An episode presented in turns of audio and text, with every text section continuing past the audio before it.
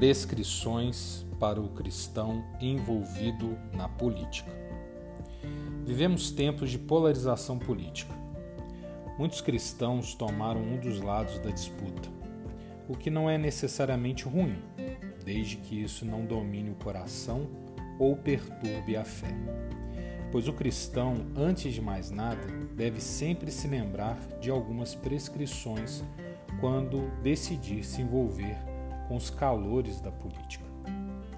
Hoje vamos mentalizar seis dessas prescrições. A primeira delas é que o nosso soberano não é nenhum ser humano, mas apenas Cristo.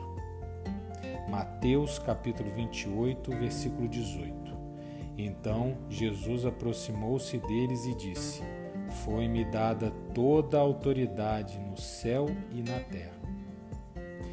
A segunda é que a cidadania do súdito de Cristo não é deste mundo, não é aqui da terra, mas do reino celestial.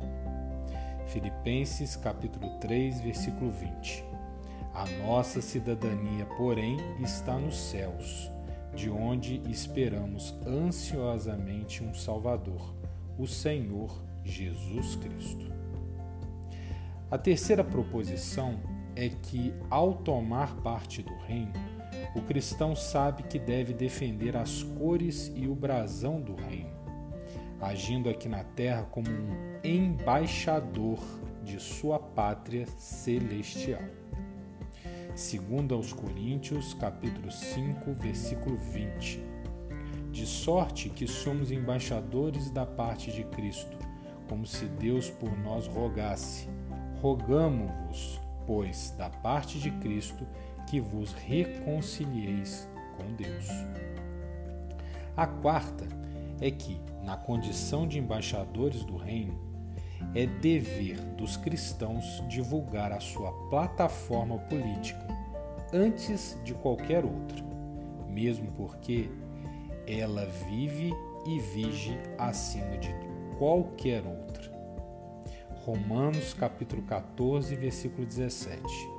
Porque o reino de Deus não é comida nem bebida, mas justiça e paz e alegria no Espírito Santo.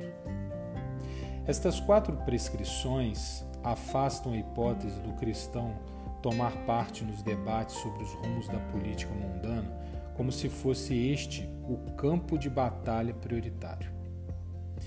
E justamente tal consciência que nos conduz a perceber que a quinta prescrição é igualmente relevante. E ela diz respeito ao fato de que a nossa luta não é contra pessoas, mas contra as forças das trevas. É como está lá em Efésios, capítulo 6, versículo 12. Porque não temos que lutar contra a carne e o sangue, mas sim contra os principados, contra as potestades, contra os príncipes das trevas deste século, contra as hostes espirituais da maldade nos lugares celestiais. E se a nossa luta não é contra a carne nem sangue, e se somos embaixadores comissionados a divulgar a plataforma do Reino de Deus, como poderemos deixar o calor da política terrena perturbar nossa missão? Como está lá em Título, capítulo 3, versículo 9. Mas não entres em questões loucas, genealogias e contendas, e nos debates acerca da lei, porque são coisas inúteis e vãs. Então, a sexta prescrição é a seguinte: a politização pode tirar-nos o foco de jeito nenhum. Quando o cristão decide tomar parte nos debates políticos aqui na Terra, deve fazê-lo no tempo devido, com a paciência requerida e com a moderação necessária, independentemente de quão larga seja a discordância. Tito, capítulo 3, versículo 2: Que a ninguém infame, nem sejam contenciosos, mas modestos mostrando toda a mansidão para com todos os homens.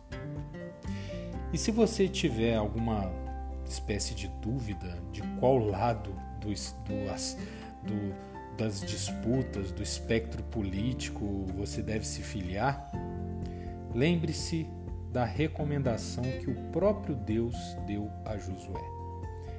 Não desvie o seu pé nem para a direita e nem para a esquerda. Lembrando-se de que Deus não tem lado, Ele é tudo em todos. Amém e graças a Deus.